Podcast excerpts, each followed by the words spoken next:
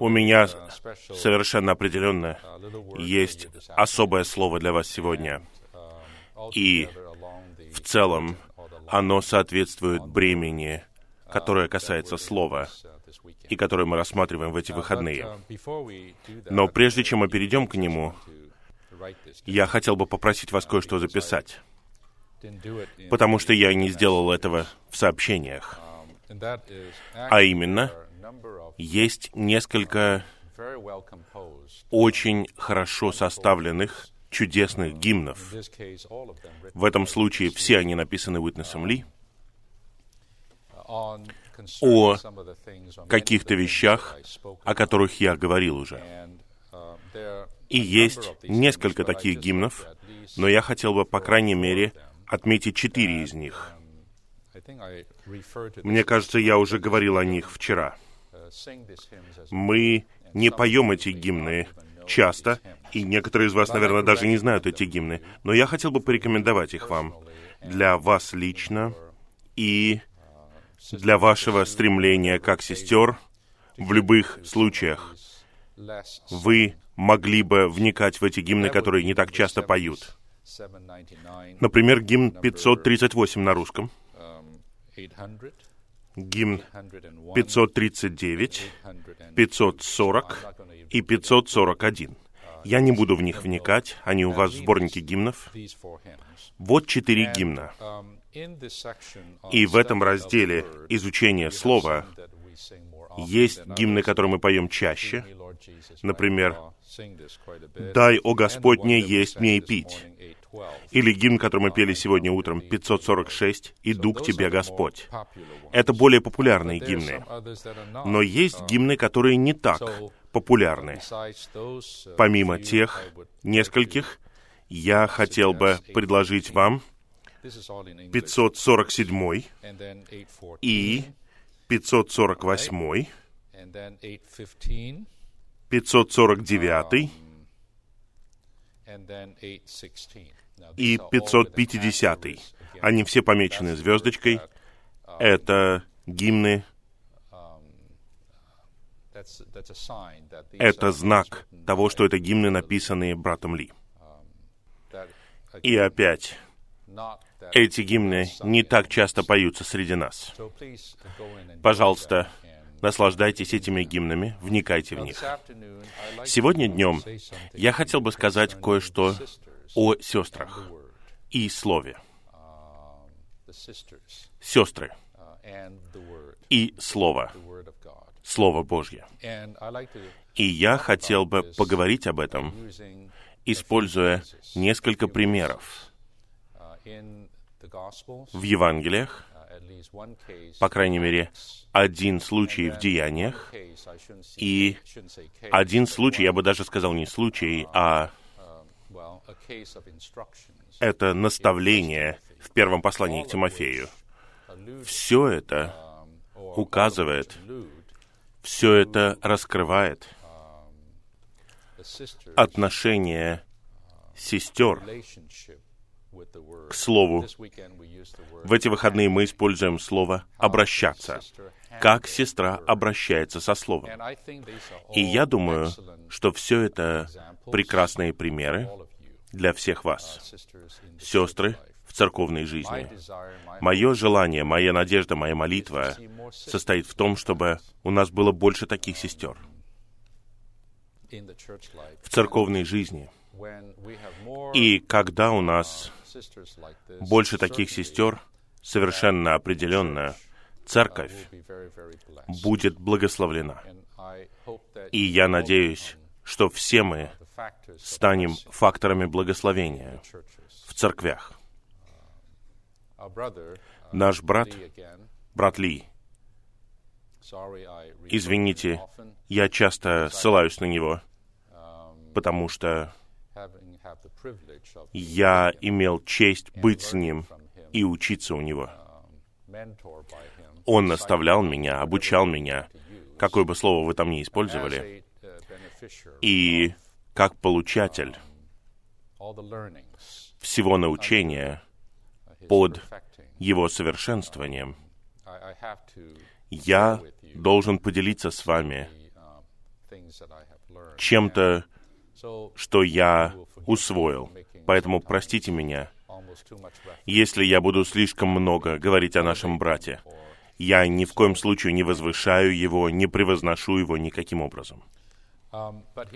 Но он сказал, и я верю, я готов подписаться под этим не только в теории, но и в своем переживании, что 70% созидания поместной церкви зависит от сестер, а 30% зависит от братьев. Это не то, чем вы должны хвалиться или чем вы должны гордиться, сестры, но это показывает вам серьезный факт.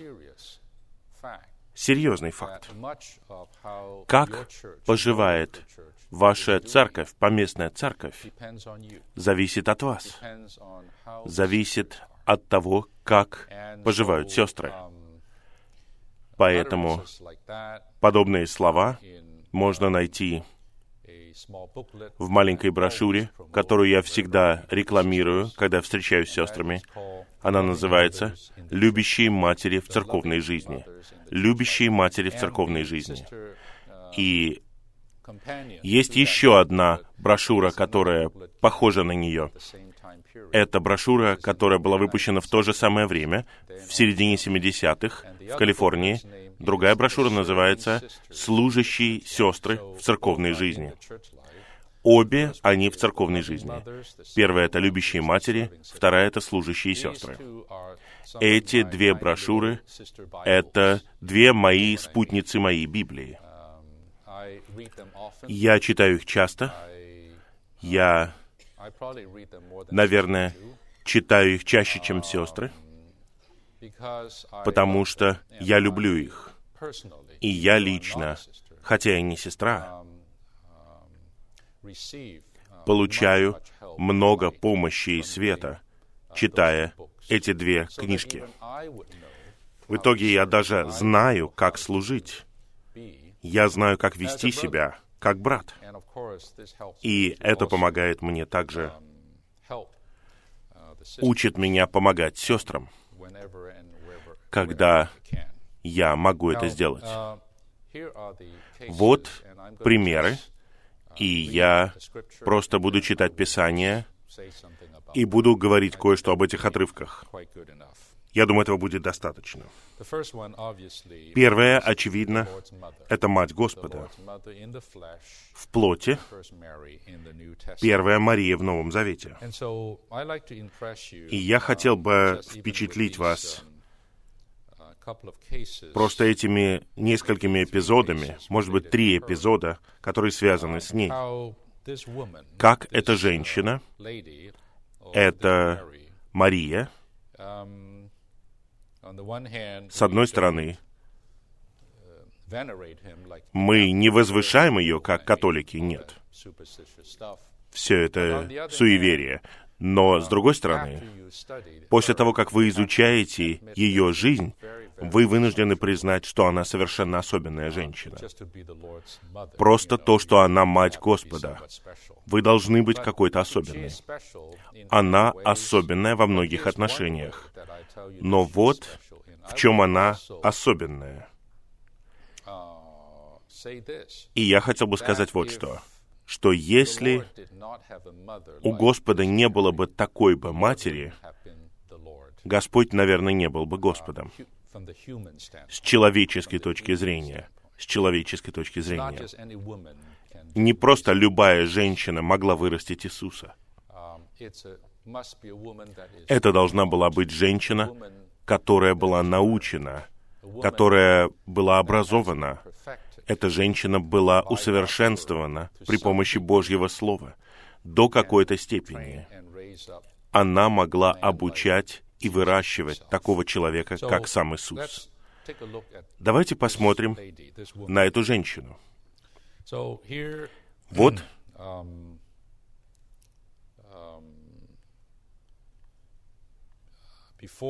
прежде,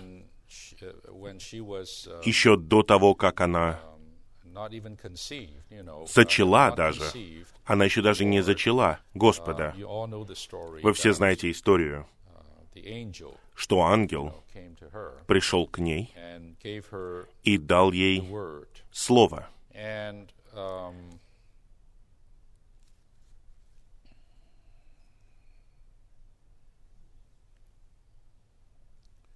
And um, and in the uh, И в Евангелии от Луки, um, где вы видите описание этой истории в довольно больших uh, подробностях, uh, ангел приходит к ней и возвещает ей, что она зачнет, и она родит святое,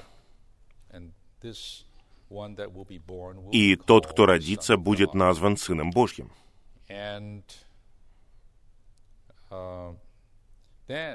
И затем, после того, как она услышала это слово от ангела, это слово от ангела на самом деле было словом от Бога. Оно было доставлено ангелом. Можно сказать, что к Марии пришло Слово Божье. Не сам Бог заговорил с ней, а через посредника, через ангела. И после того, как это слово было сказано ей, я не знаю, что бы вы сделали, если бы вы были Марией. Я не знаю. Но вот что сделала Мария. And Mary, s- this is verse 38 in Luke Это 1. 38 стих из первой главы Евангелия от Луки.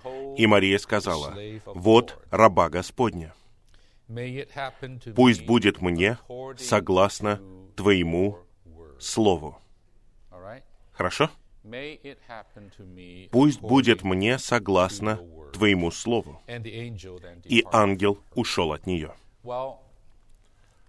Um, Сегодня утром, когда я говорил о том, как молиться Словом, я подчеркивал тот вопрос, что нам нужно переваривать. Не просто слушать Слово, но переваривать его. Другими словами, впитывать его, принимать его в волокна нашего существа. Это и есть переваривание. И в этом случае, в случае с Марией, она услышала Слово от Бога через ангела. И. это было довольно жесткое слово. Вы знаете, в то время история такова была, что она еще не знала Иосифа. Они были обручены, они еще не были женаты, и тем не менее к ней пришло слово, что у нее будет ребенок. Это не очень хорошо выглядит. И это что-то позорное, это не что-то хорошее в человеческих глазах. И при этом, после того, как Мария услышала это, единственное, что она сказала. «Вот я раба Господня, пусть будет мне согласно Твоему Слову». Это означает, что вот перед вами женщина, которая, услышав Божье Слово, не сопротивляется этому Слову, не отвергает это Слово, не жалуется об этом Слове, не рассуждает против этого Слова. Единственное, что она "Let it говорит. Пусть будет, done пусть будет.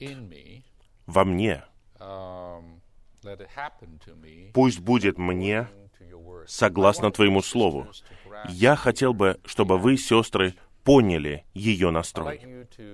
Я хотел бы, uh, чтобы вы задумались о настрое Марии и о ее состоянии.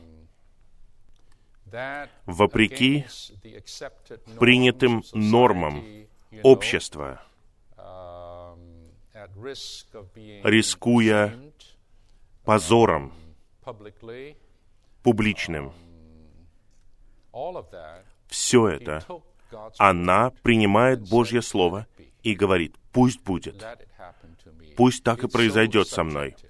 Это что-то субъективное. Сестры, Слово Божье не просто предназначено для того, чтобы мы читали его и понимали, и получали какое-то знание. Слово Божье, когда оно приходит к вам, конкретное слово, когда оно приходит к вам, предназначено для того, чтобы вы его соблюдали. Для того, чтобы вы его соблюдали. Да, Слово есть жизненное снабжение, Слово — это духовное питание, Слово на вкус приятное, Слово — это наше настоящее наслаждение. Я действительно это знаю, и вы это знаете. Но сегодня я подчеркиваю не это. Я подчеркиваю ваш настрой, ваше поведение. Когда Слово приходит к вам, и вы знаете, что это Слово приходит к нам многими путями, оно может прийти к нам, когда вы молитвенно читаете Слово, когда вы молитесь Словом. И Господь, благодаря своему помазанию, как в гимне, который мы только что пели, приходит к нам и помазывает вас. И в этот момент Слово перестает быть объективным, обычным словом. Оно становится вашим словом. Господь сейчас говорит вам о чем-то. Я не знаю, что это такое. Это может быть что угодно. И иногда это слово неразумное, жесткое, трудное. Вам трудно соблюдать его. Есть цена, плата.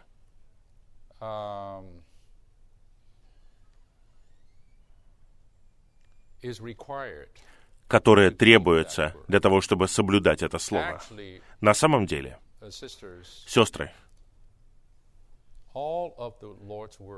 все слова Господа — это Его заповеди. В Библии они заповеди. И кто любит меня, будет соблюдать мои заповеди. Господь дает нам эти заповеди, разумеется, в своем написанном слове, но очень часто они превращаются в живое слово в вашем духе, в вас.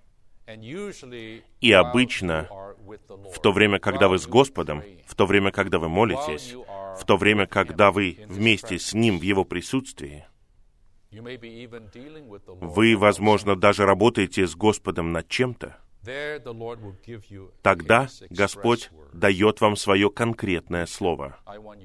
Я хочу, чтобы ты сделал вот это. Или я не хочу, чтобы ты делал вот это. Или я хочу, чтобы ты изменился. Или я хочу, чтобы ты вел себя вот так вот. И есть цена, потому что вам трудно это сделать. Вам неудобно это делать. Трудно. Но здесь речь идет о таком настрое. Я молюсь, чтобы я, ну, я, разумеется, не сестра, я в глазах Бога все равно как женщина. Пусть у нас у всех будет конкретное понимание о том, что мы просто рабы. И в случае с сестрами слово — это рабыня, рабыня Господня. Пусть это произойдет. Другими словами, большое «Аминь». Сестры, научитесь говорить «Аминь» слову. Не просто, когда вы молитвенно читаете «Да-да-да, Аминь». Это тоже «Аминь», но это поверхностное «Аминь». Когда вы перевариваете Слово Божье, вы должны говорить «Аминь» Слову, как заповеди для вас, как конкретному говорению от Господа вам. Это даже требование от Господа для вас. Вы должны говорить «Аминь» на это. Я хочу сказать вам, вы действительно усваиваете Слово. Слово уже не объективное для вас. Слово сейчас является абсолютно действующим и действенным в вашей жизни. Сестры, есть много разных скрытых ситуаций, много разных возможностей для того, чтобы вы переживали Господа вот таким вот образом. Второй эпизод по-прежнему связан с Марией. Она особенная сестра, как я говорил.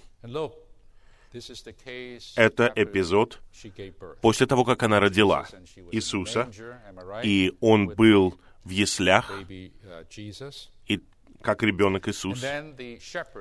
И uh, пришли пастухи из поля, они услышали, как ангел um, провозглашает приход uh, Спасителя, И uh. Господь заполнил небеса небесной хвалой, и там все воздавали славу Богу. И после того, как ангелы отошли, пастухи, которые услышали и увидели все это, сказали, пойдем же в Вифлеем и посмотрим uh, um, uh, на this царя, на Христа. Господнего. И когда они пришли туда, они нашли Марию и Иосифа. chapter 2. Это вторая глава Евангелия от Луки. And in verse 17 it И в says, 17 when they стихе говорится, «И увидев это, то есть Марию, Иосифа и младенца, они поведали о Слове, поведали о? Слове. Каком Слове? О Слове, которое было сказано в поле, через ангелов. Это было возвещение благовестия об этом младенце, который только что родился, о том, кто лежит в яслях, об этом маленьком ребенке. Они поведали о Слове, сказанном им об этом ребенке, то есть о Христе. Слово было дано пастухам через ангелов о Христе. И все те, кто услышал, удивились.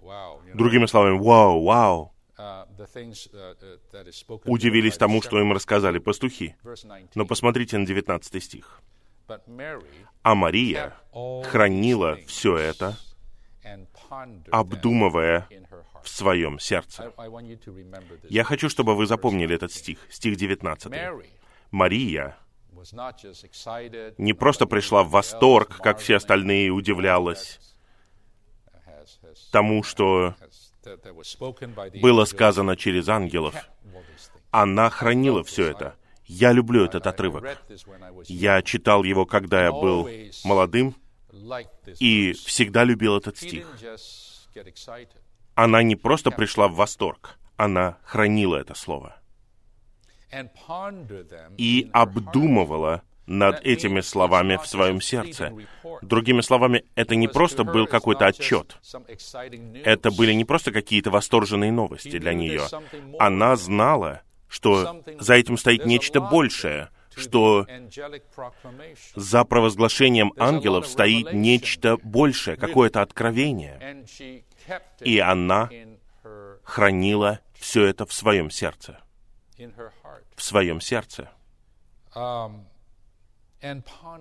И обдумывала все это. Вы знаете, сегодня утром я говорил о том, чтобы размышлять. На самом деле это и есть обдумывать. Вы просто размышляете. Я бы сказал, вы в каком-то смысле рассуждаете, пережевываете. Знаете вот это слово «пережевывать»? Это то же самое, что корова, которая жует жвачку. Обдумываете, рассуждаете над этим словом. Обдумываете это слово. Вот что делала Мария. Дорогие сестры, я хотел бы также, чтобы больше сестер, услышав Слово, чтобы вы не просто, чтобы Слово стекало с вас, как с гуся вода. Пусть у вас не будет просто какого-то временного возбуждения или наслаждения. Предположим, вот в эти выходные вы говорите, «О, это замечательно, это чудесно, аминь». Но вы на самом деле будете хранить его в своем сердце, это слово. Слово, которое приходит к вам, вы будете хранить его. И вы будете обдумывать его. Вы будете размышлять над ним. Может быть, в течение дней или месяцев после этой конференции вы все еще обдумываете, вы все еще размышляете над этим. Вы не отпускаете его. Уверяю вас, это была отличительная черта Марии. Она не была обычной женщиной в этом смысле. Она по-настоящему обращается со Словом Божьим так, как нужно с ним обращаться. В конечном итоге, это не просто слово человека. Это откровение Иисуса Христа. Это нечто огромное. Требуется много размышления, много переваривания, много обдумывания, чтобы войти в это откровение. Я надеюсь, услышите ли вы сообщение, прочитаете ли вы жизнеизучение, читаете ли вы саму Библию, или иногда вы получаете какое-то общение, пусть это слово, которое приходит к вам, научитесь не позволять ему исчезнуть до конца дня. Обдумывайте его, храните его, размышляйте над ним. Практикуйтесь в этом. Мария снова. В той же самой главе. Я перехожу к стиху 49 и 50, даже 51. Очень похожее переживание, но другая ситуация. Вот Иисус, ему 12 лет, помните эту историю? Его потеряли, он был в храме, он разговаривал с этими людьми в храме, с учителями и так далее. И они пришли и нашли его и сказали, что ты делаешь? Ты должен был быть с нами, ты должен был идти с нами. А он сказал им, почему вы искали меня? Разве вы не знали, что я должен быть в том, что принадлежит моему отцу? Простые слова. Я должен быть в том, что принадлежит моему отцу. И они не поняли слова, которое он сказал им. И он ушел с ними. Господь все равно ушел с ними и пришел в Назарет, и был у них в подчинении. Ему всего 12 лет было. И его мать, то есть Мария, его мать, бережно хранила все это в своем сердце. Я очень люблю это. Бережно хранила то, что говорил Господь в своем сердце. Потому что да, это ее сын в плоти, ему всего лишь 12 лет. Но то, что он говорит и делает, это что-то выдающееся. Он был божественным. Да, Мария осознавала, что это что-то особенное. Да, он мой сын, но это Христос и так далее. Но все, что происходило с этим молодым человеком, с этим Христом, все, что он говорил, она хранила это в сердце, потому что это говорение Христа, потому что это говорение Господа. Правильно? Они не понимали слова. Наверное, Мария тоже не поняла этого в полной степени. Но Мария хранила это в сердце. Я верю, что она обдумывала это, и я верю, что в какой-то момент это слово стало понятным и дало ей свет. Это слово стало откровением для нее. Хорошо? Я надеюсь, что я не утомил вас своим говорением. А теперь мы переходим к десятой главе, стиху 39. Здесь мы подходим к другой Марии. Вы знаете, у нас есть брошюра, которая называется «Шесть Марий». По-моему, их там даже более шести, но, по крайней мере, шесть. Вот другая Мария. Это Мария, которая сестра Марфы в доме Вифании. Очень близка к Господу Иисусу она была. И вы все знаете эту историю. И эти две сестры, у них был брат Лазарь, они приняли Господа у себя в доме, И эта Мария, 39, в стихе 10, 39, 10 главы Евангелия от Луки, она также, сев у ног Господа, слушала Его Слово. Вот что она делала. Марфа при этом Беспокоилась, она была очень занята, она даже пожаловалась Господу. Смотри, вот она сидит и оставила меня служить. Пожалуйста, скажи ей, чтобы она не делала. Но Господь ответил ей, «Марфа, Марфа, ты беспокоишься и тревожишься о многом, а нужно одно, одно, ибо Мария избрала благую часть, которая не будет взята у нее». Я не собираюсь сейчас обсуждать, кто прав, Марфа или Мария. um, um, Должен ли я быть Марфой или Марией, я не буду вникать в это. Но я хотел бы подчеркнуть вот что, что согласно чувству Господа, согласно взгляду Господа, Мария избрала лучшую часть. Сестры, um, вы все должны служить Господу в церковной жизни. Вы все должны делать многое. Um, um, of children, Вы должны заботиться о детях, вы должны готовить, hospitality, вы должны предоставлять гостеприимство. Есть много разных видов служения в церкви. И церковь нуждается в вас, и в этом нет ничего неправильного. Но в то время, когда вы все это делаете, я хотел бы напомнить вам, чтобы вы не теряли этого одного. И это на самом деле самая главная вещь, благая часть, а именно сидеть у ног Господа и слушать Его говорение. Знаете, для того, чтобы сидеть у чьих-либо ног, вы должны быть близки к этому человеку. Предположим, Господь сидит там, и я у Его ног. Другими словами, я сижу вот так вот. Вот Господь, и я вот так вот сижу рядом с Ним. Есть какая-то близость. Он не в другой стороне дома, и вы подслушиваете издалека. Нет, она сидела прямо у ног Господа.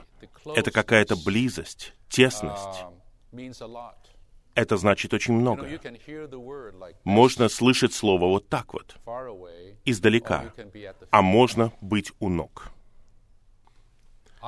Я думаю, что ее глаза, наверное, созерцали Господа. Я. думаю, так и было. Она не просто сидела. Помните, сегодня утром я говорил слова Августина. Обращайтесь с Писанием как с лицом Бога. Итак, она не просто слушает Слово, Она купается, погружается в присутствие Господа. Эта uh, песня, 12, uh, something, этот гимн, really, really a wonderful, 546 wonderful song. It's это очень чудесная песня. Не просто о something молитвочтении. Этот гимн о голодном сердце, um, о жаждущем духе, about, um, uh, wanting to be in о желании быть в присутствии Господа, о том, чтобы оставаться там, как Мария, о том, чтобы быть близким с Ним, смотреть на Его лицо и слышать слова Господа. Некоторые из нас, мы, возможно, слышим слово, не видя лицо. Есть различие. Когда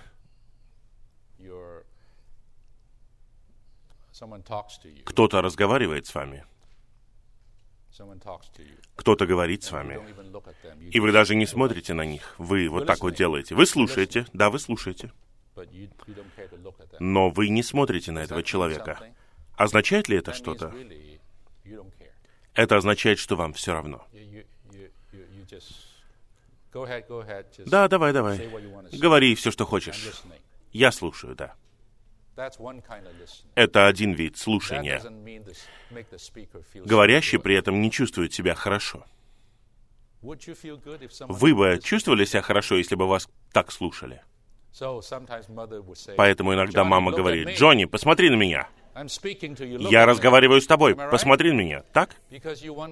Потому что вы хотите привлечь внимание.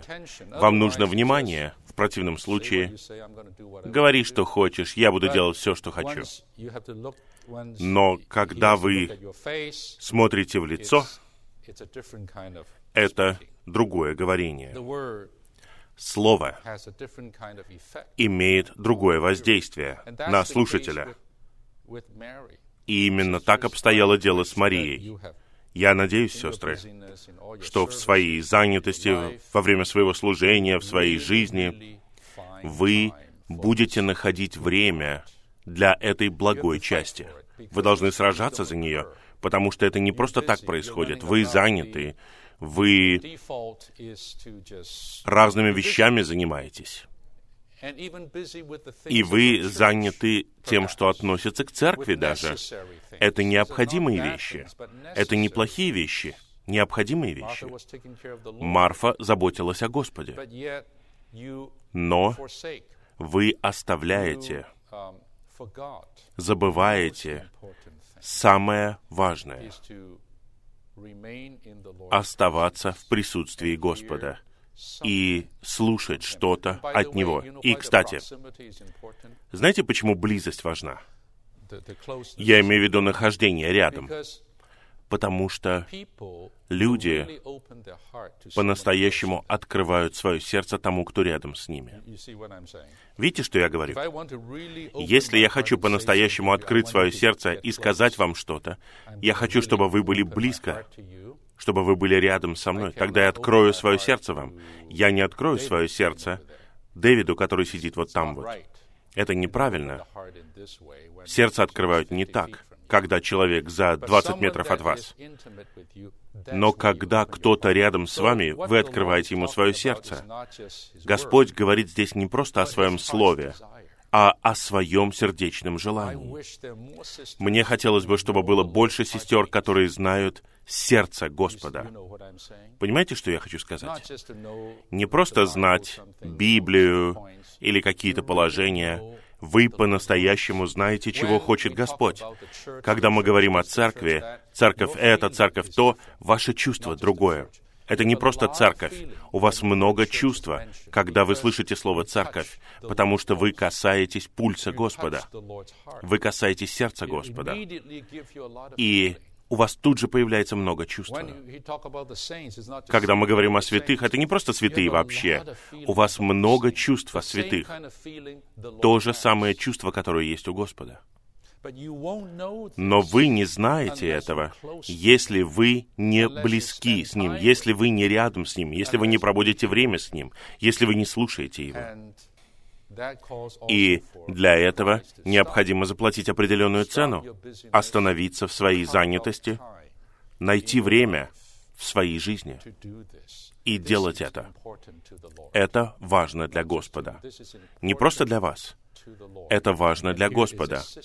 И вот сестра, которая так и поступила. Не брат. А теперь мне нужно идти вперед. Теперь я подхожу к другой Марии. Это уже третья Мария.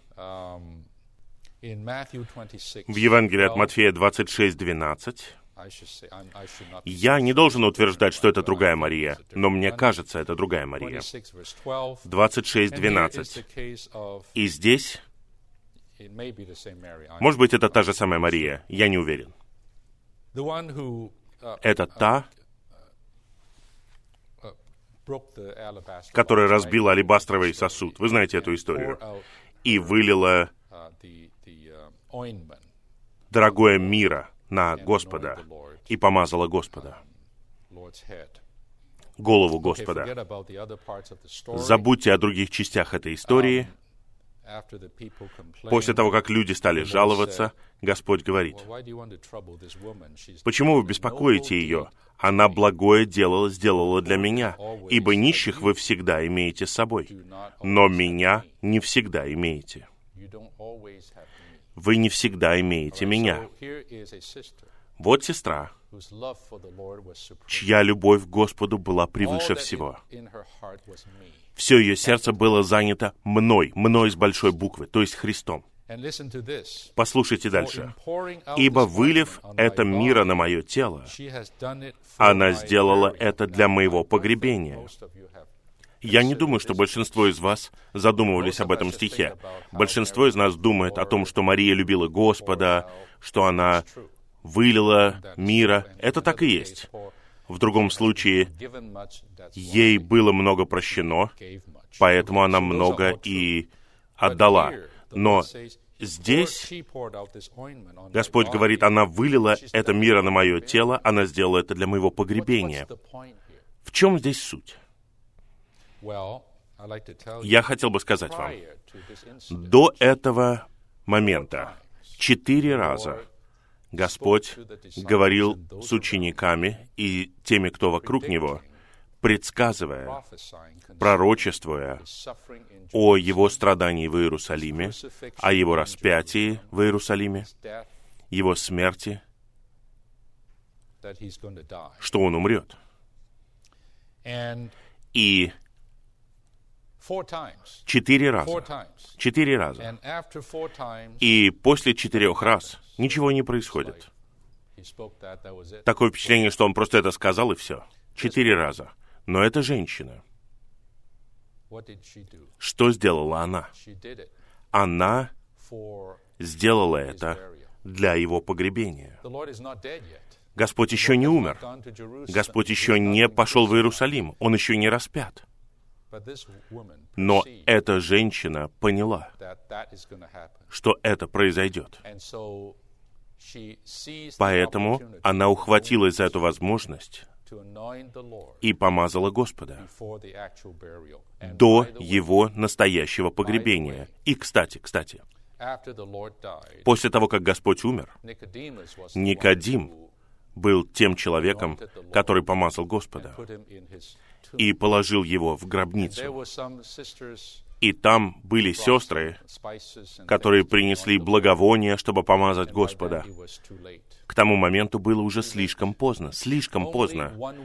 Только одна женщина помазала Господа для его погребения.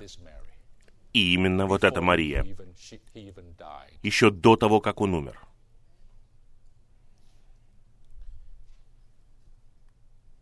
В чем суть? Суть в том, что одно дело слышать Слово. Четыре раза Господь говорил об этом. Четыре раза Господь говорил. Одно дело слышать это. Это чудесно, мы все поняли. Ты четыре раза сказал. И другое дело взять это слово и действовать согласно ему из любви и веры. В случае с этой женщиной. На самом деле сделать что-то. Сделать что-то. Мы все знаем, что Господь вернется. Господь Иисус грядет. Мы все это знаем. Мы все знаем это пророчество. Мы слышали это много раз. Вопрос сегодня в том, не в том, придет ли Господь, when the Lord will не come. когда придет Господь. Вопрос сегодня, что вы делаете? Относительно прихода Господа сегодня? Не когда Он вернется, не когда Он появится, а сегодня. Как вы живете? Что вы делаете с этим словом, с этим пророчеством? Сегодня утром я сослался на слова Петра о том, что более твердое слово, нам нужно держаться его твердого слова пророчества, пока не расцветет день. Это означает, что Господь вернется и не взойдет утренняя звезда в ваших сердцах. Это означает, что Господь вернется. Но что вы делаете сегодня? Вы должны внимать слову этого пророчества. Пока, пока звезда не поднимется в вашем сердце. Um,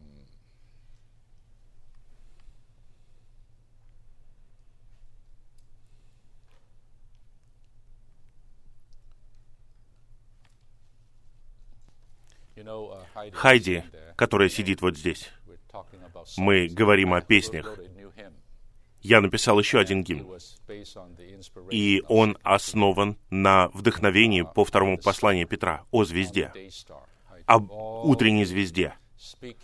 Я взял все говорение в слове об этой звезде, то есть Христе. И я написал гимн на эту тему. Главным образом я был вдохновлен этим отрывком из второго послания Петра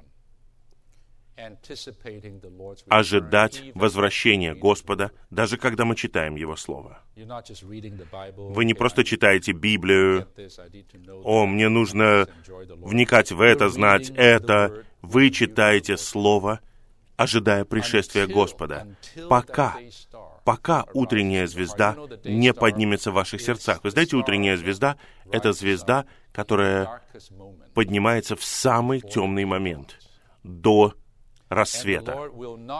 И Господь не будет утренней звездой для всех, только для тех, кого Он восхитит, только для тех, кто ждет Его. Вот что такое утренняя звезда. Для всех остальных Он придет как солнце. Он придет как солнце, сияющее в полной силе. Но для тех, кто ждет Его в тайне, Он будет утренней звездой это доля победителей. Сестры, даже что касается слова, это не просто то, что вы соглашаетесь со словом, вы читаете что-то о слове. Нет, как вы обращаетесь со словом. Как вы откликаетесь на это слово. Что вы делаете с этим словом сегодня, когда вы слышите его.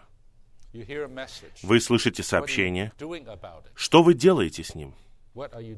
Что вы делаете?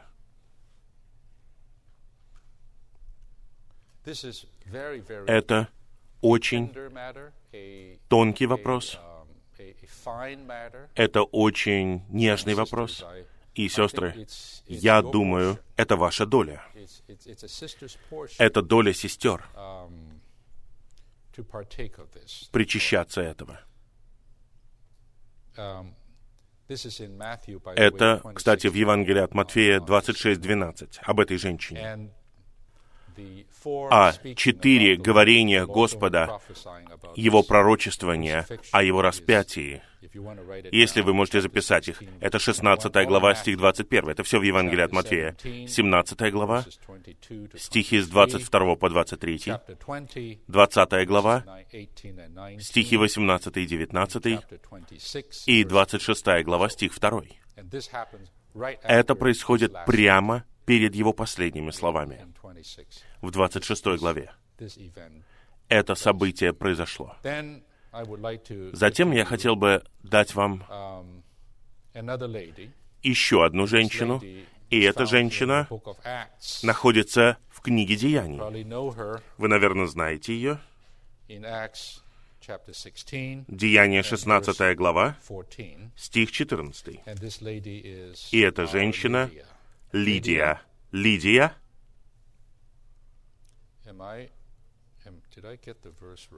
Стих я правильно назвал?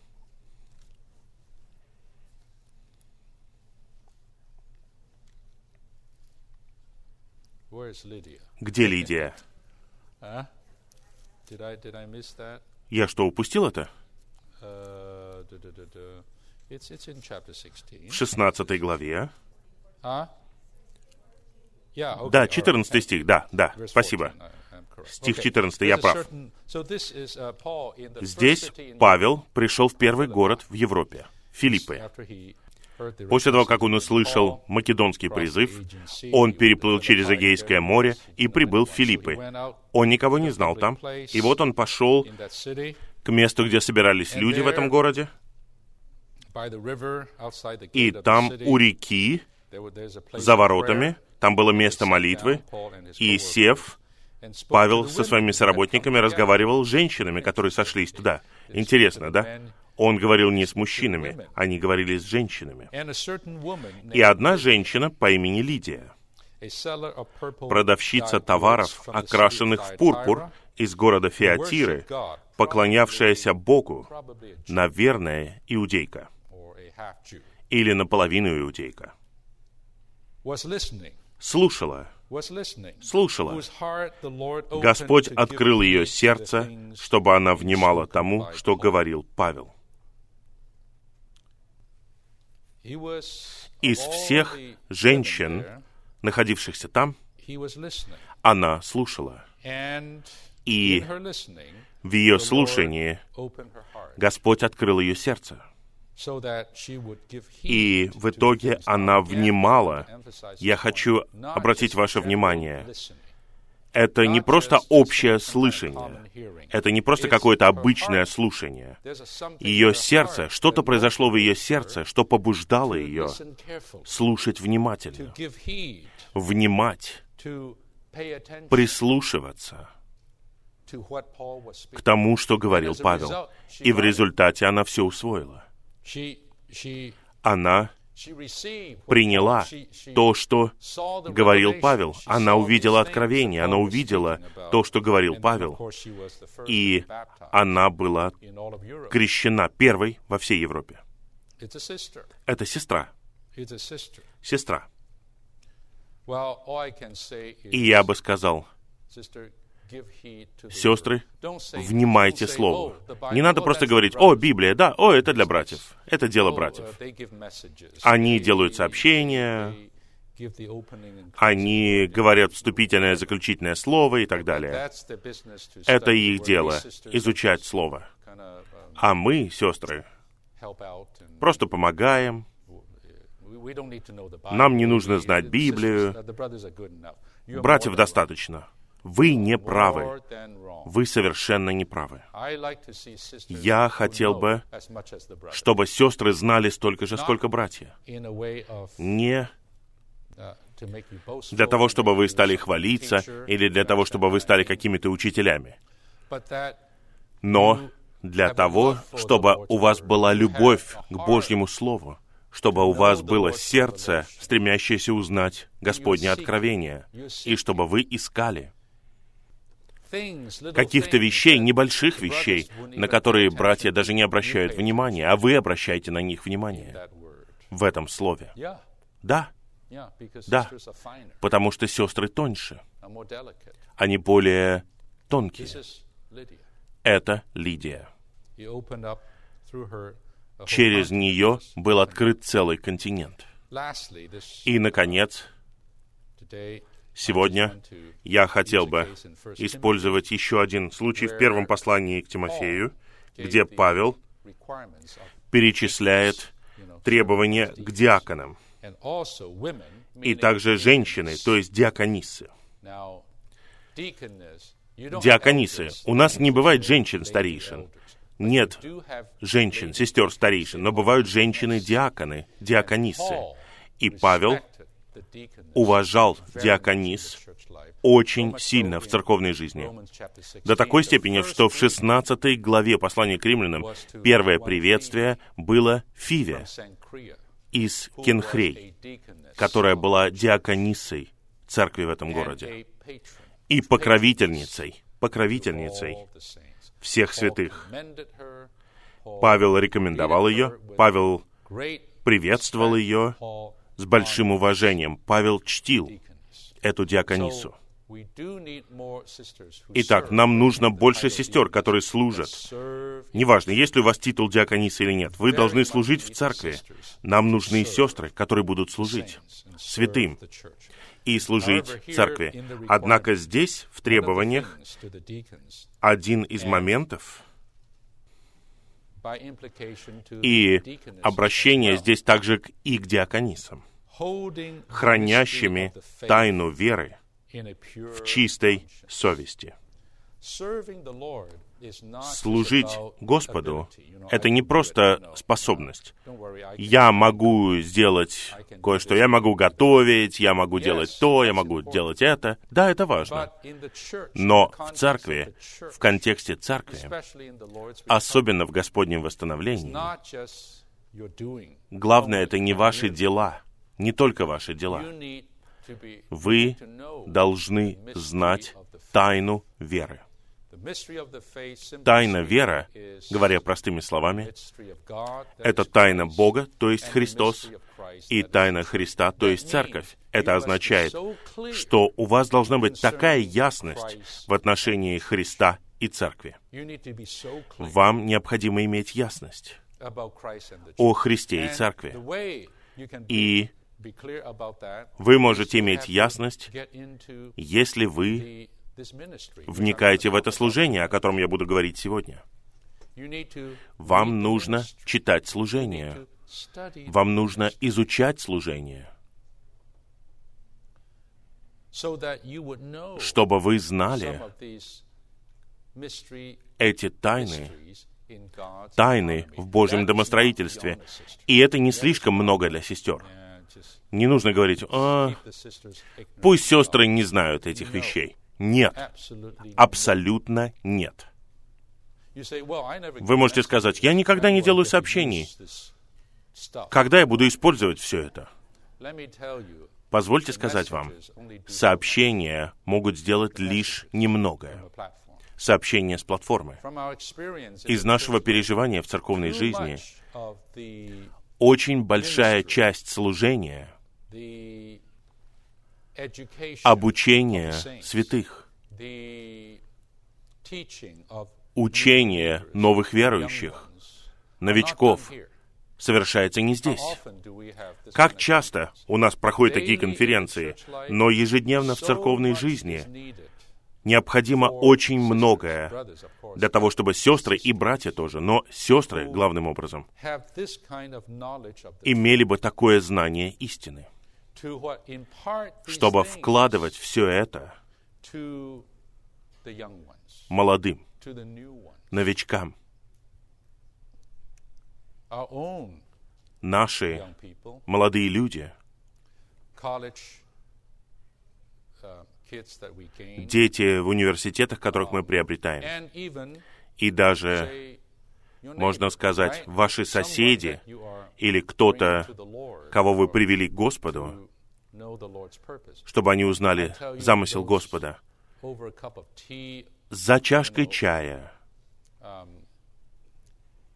Понимаете, да, что я говорю? Вот, когда вы с ними один на один, о, просто уверяю вас, очень многое можно вложить через сестер. Не просто какое-то учение с властью, а один на один — с ясностью, с вдохновением. Это очень необходимо. Это необходимо в высшей степени. Не надо полагаться только на собрание. Такое пасторство, которое связано с научением, может осуществляться всеми вами и должно осуществляться всеми вами. Хорошо? Сколько время? 5.06? О, я уже превысил свой лимит времени. Хорошо. Осталось где-то 10 минут. Я бы сказал вот что. Вы поняли мое бремя, да? Пожалуйста, подумайте об этом, поразмышляйте над этим. И в свете того, что я сказал даже в эти выходные, я надеюсь, что то, о чем я говорю, не будет в основном касаться истины, а в основном касаться практики. Главным образом я говорю о практике. Я надеюсь, что вы, сестры, будете первыми практиковать все это и вдохновлять других святых в церкви, чтобы они делали то же самое. Если сестры будут делать это, тогда это будет делать церковь. Не надо проводить время за сплетнями. Не надо сражаться друг с другом. Не нужно завидовать кому-то. Проводите время с Господом в Его Слове, потому что вы любите Его. Узнавайте Его сердце и соблюдайте Его заповеди. Уверяю вас, тогда церковь будет благословлена. Будет много матерей, много сестер, много служащих сестер. И церковь будет созидаться. Хорошо? А теперь в оставшиеся несколько минут я хотел предложить бы вам задать любые вопросы об этом или о чем-то еще. Вопросы для сестер или что-то подобное. Я думаю, мы должны закончить в 5.15, да?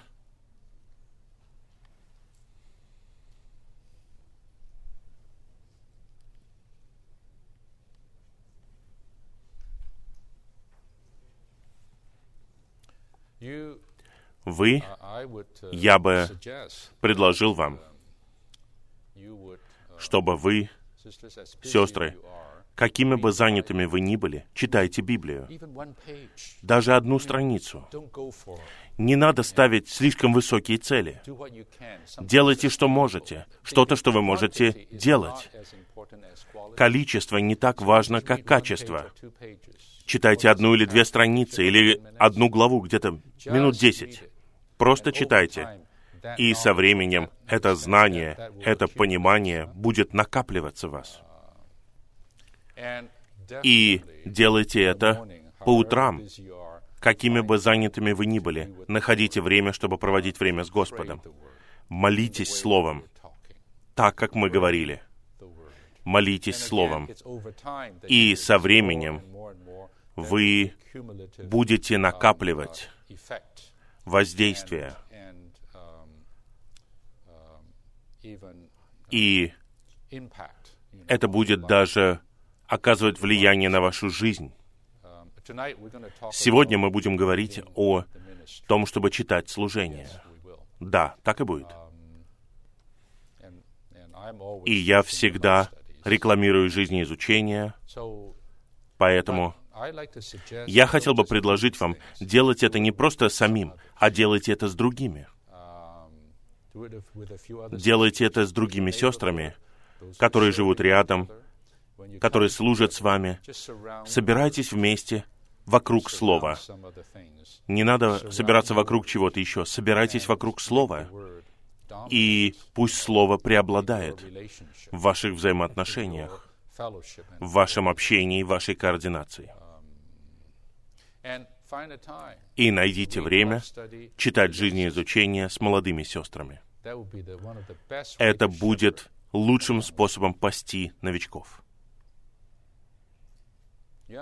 Да?